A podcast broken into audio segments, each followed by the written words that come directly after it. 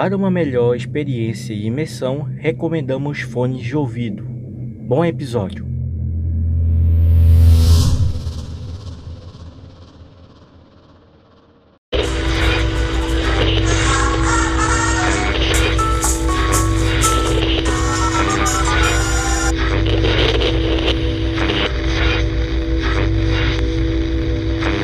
Olá, você está sintonizando no Contador de Lendas.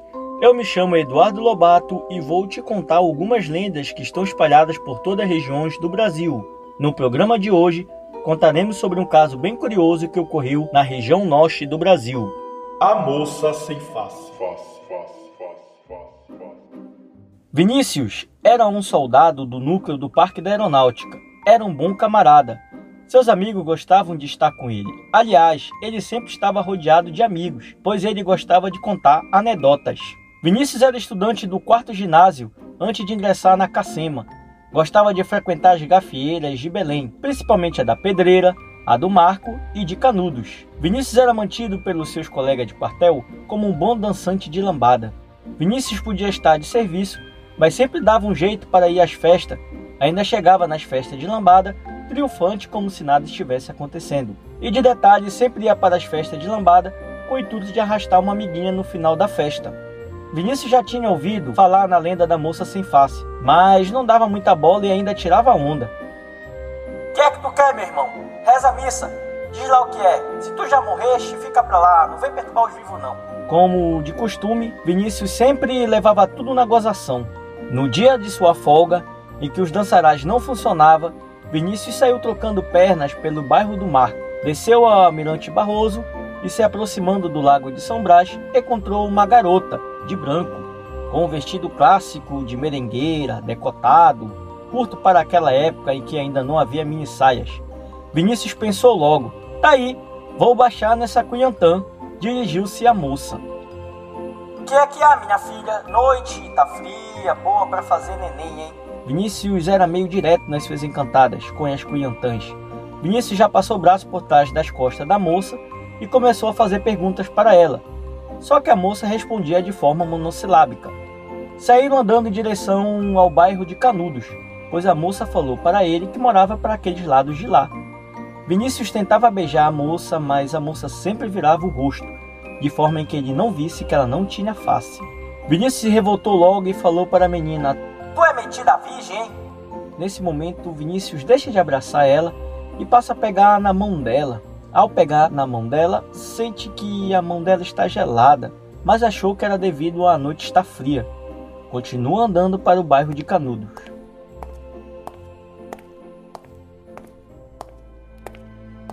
Quase chegando no bairro de Santa Isabel, Vinícius falou assim: Tu mora longe, hein, menina? Puxa vida!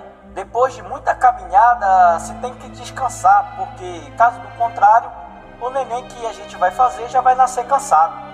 Vinícius insistia a beijar a menina, mas a menina continuava a virar o rosto. Vinícius já meio revoltado com aquela situação. Mas o que pode me acontecer de mal? Tu é amigada?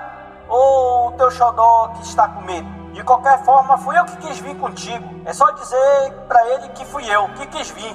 Ninguém é mais homem do que eu. Logo digo que eu quis vir e pronto. E se ele quisesse balançar comigo, não te incomoda não. Não vou apanhar não. A moça sem face respondeu. Não, não, não é nada disso não. É que eu não tenho xodó, nem ninguém. Apenas deve ir embora. Eu te admirei muito e por isso eu tô, eu, eu tô sendo sua amiga. Eu não posso ir contigo e nem tu podes ir aonde eu moro. Estou falando para o teu bem. Adeus. Antes ao desfecho inesperado, Vinícius, já muito encabulado com a situação, segurou a moça violentamente pelo braço, puxou-a colocando em sua frente enquanto falava: Tu não vais me. Palavras morreram em sua boca, ele ia dizer: Tu não vais me fazer de besta, não. Mas Vinícius ficou paralisado. Quando terminou o movimento, ela ficou de frente, olhou para o seu rosto, procurando os olhos e então viu que a sua face era alguma coisa informe ou melhor, era como se não tivesse. Aterrorizado, Vinícius recuou. A moça calmamente virou de costa e começou a andar dizendo: Eu te avisei, hein? E dobrou as esquinas. Vinícius estava apavorado, contudo, refletiu um momento e, sendo corajoso, rapidamente seguiu-a. Para a surpresa de Vinícius, não havia ninguém. A moça havia sumido. Ainda chegou a pensar que havia entrado numa casa a qualquer próxima esquina. Certificou-se que a tal não tinha acontecido e que a moça sumiu mesmo. Vinícius ficou meio arrepiado, quis se mexer, mas não conseguiu.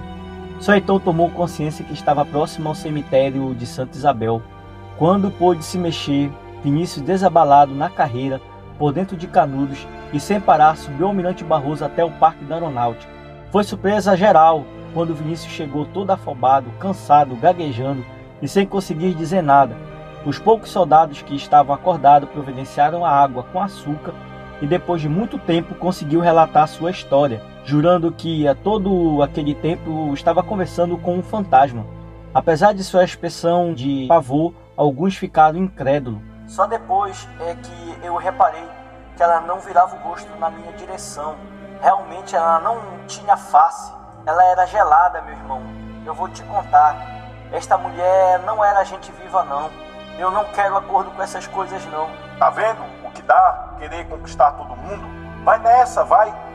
Daí em diante, Vinícius, quando queria abaixar em uma micamba, olhava sempre o relógio e se era tarde da noite, podia ser a mulher mais linda do mundo que Vinícius ficava de fora e dizia: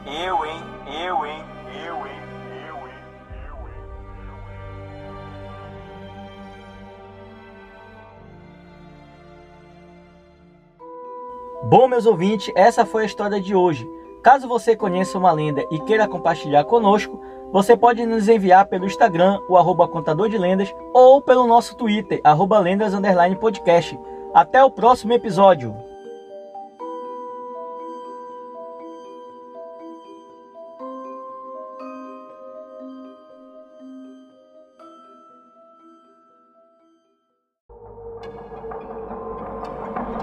Esse podcast foi um podcast editado pelo encodedprod.com.